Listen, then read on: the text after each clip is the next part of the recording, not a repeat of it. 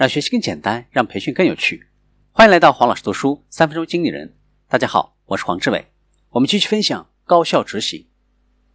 第三条，坚持激励性积分表，确保每个人都能够随时的知道自己的成绩，这样他们才能知道自己是领先了还是落后了。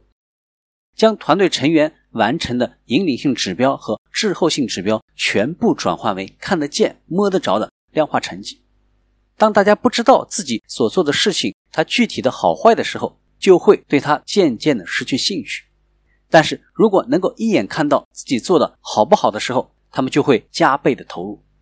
你和你的团队需要创建一个选手型的积分表，只是用来帮助团队成员更好的投入到团队的工作当中去。为团队的集体胜利不懈的努力。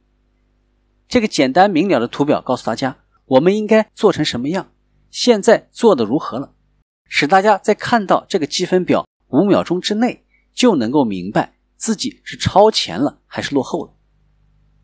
建立激励性的选手型积分表需要问这样四个问题：第一个，它是否简单？必须简单才行。第二个，它是否显而易见？它必须能被每个团队成员看到。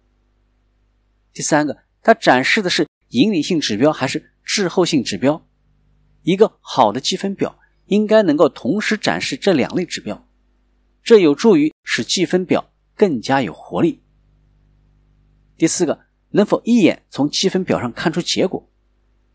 一个好的积分表必须是这样的，大家只要扫一眼就可以判断出自己是领先了还是落后了。走向成功的感觉，比其他任何手段都更能够激发大家的士气和投入感。今天的分享就是这样，请关注黄老师读书，每周您都将收到我们推送的黄老师读书的文字版本。给我三分钟，还你一个精彩。我们下期见。